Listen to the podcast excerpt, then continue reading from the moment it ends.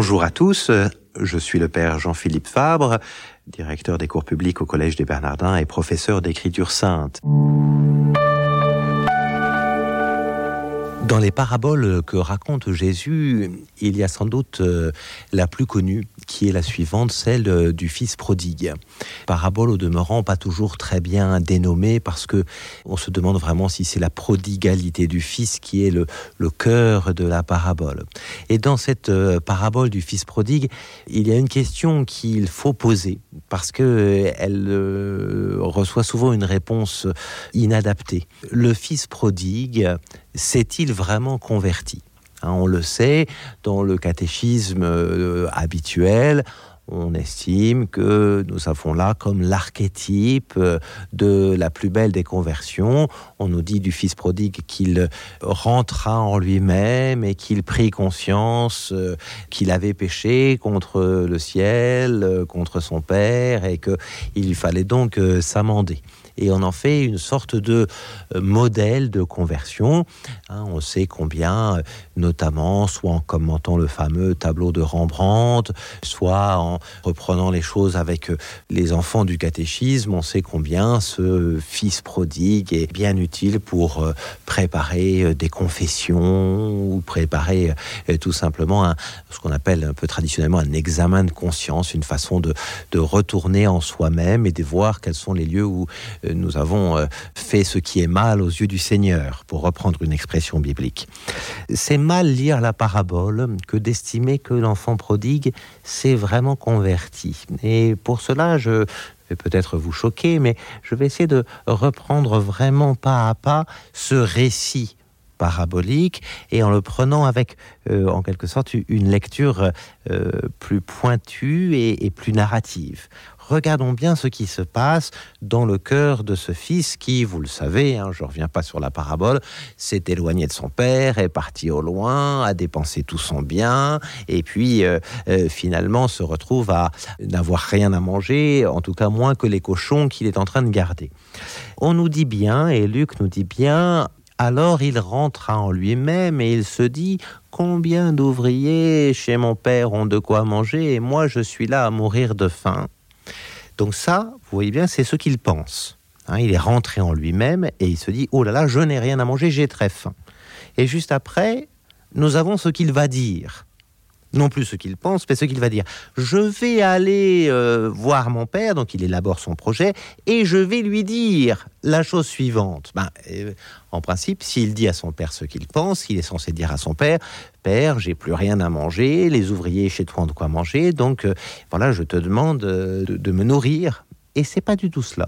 finalement, le fils prodigue va construire véritablement un discours en construisant ce discours, il va dire Oh mon Père, j'ai péché contre le ciel et contre toi, je ne mérite plus d'être appelé ton fils, traite-moi comme l'un de tes ouvriers. Voilà.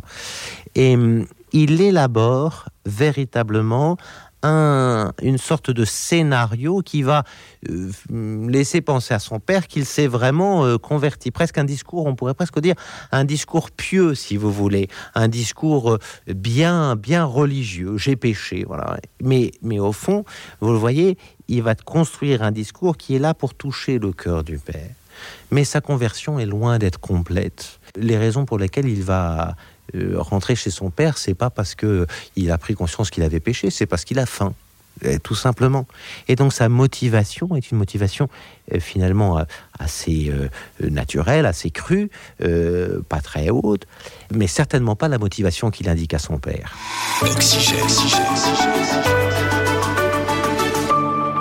Et quand on comprend bien cela, on comprend d'abord que ça va être confirmé au moment où il va arriver devant chez son père. Parce que quand il arrive chez son père, il lui sert ce discours-là, mais pas en entier. Il lui dit Père, euh, euh, j'ai péché contre le ciel et contre toi, je ne mérite plus d'être appelé ton fils. Et puis, vous voyez, il s'arrête là. Pourquoi? Parce qu'il voit que son père l'a bien reçu. Donc, c'est peut-être pas la peine d'aller rajouter traite-moi comme l'un des ouvriers. Hein, qui sait Peut-être qu'on va pas aller jusque-là quand même. Et vous voyez, il va même tronquer ce discours-là. Alors, vous allez me dire, j'abîme un peu cette belle conversion du fils prodigue, à dire que ce, cet homme a en quelque sorte calculé ce qui était plaisant. Ben, Peut-être que j'abîme un peu les choses, mais je crois que c'est vraiment la pointe de la parabole que de nous montrer que précisément le fils prodigue a, comme chacun de nous, une conversion approximative. Qu'est-ce que ça veut dire? Ça, c'est que les raisons pour lesquelles on demande pardon sont pas toujours les raisons les plus hautes. Euh, c'est vrai, y compris en confession. Euh, est-ce qu'on va se confesser parce que vraiment on a un très grand amour de Dieu? Ou est-ce qu'on va se confesser parce qu'on a plus ou moins mauvaise conscience? Est-ce que dans la façon dont on dit les choses, on les dit euh, de façon complètement ouverte sur le drame du péché qui est dans nos cœurs? Ou est-ce qu'on on est un peu approximatif, voire un peu flou parce que c'est toujours plus facile avec, avec le prêtre, et du coup, si l'on voit ça, d'abord, ça nous rassure que de voir que le fils prodigue n'est pas bien meilleur que nous dans sa conversion. Ne faisons pas sa conversion une conversion idéale, mais une conversion quelque peu euh, approximative. Mais surtout, ça n'empêche pas, et c'est ça la pointe de la parabole, le Père de recevoir ce fils sans aucun calcul. Et c'est ça le point de la parabole. C'est pas la conversion du fils, c'est l'amour du père qui reçoit son fils sans lui demander quoi que ce soit, hein, euh, sans lui demander de raison, sans lui demander même son histoire. Il n'est pas là à lui dire raconte-moi tout ce qui s'est passé, pourquoi est-ce qu'il lui fait pas de leçon de morale. Et voilà, il l'accueille, et peut-être c'est parce que c'est précisément parce qu'il l'accueille avec tellement d'amour que le fils n'a même pas le temps de dire cette dernière phrase traite-moi comme l'un de tes ouvriers.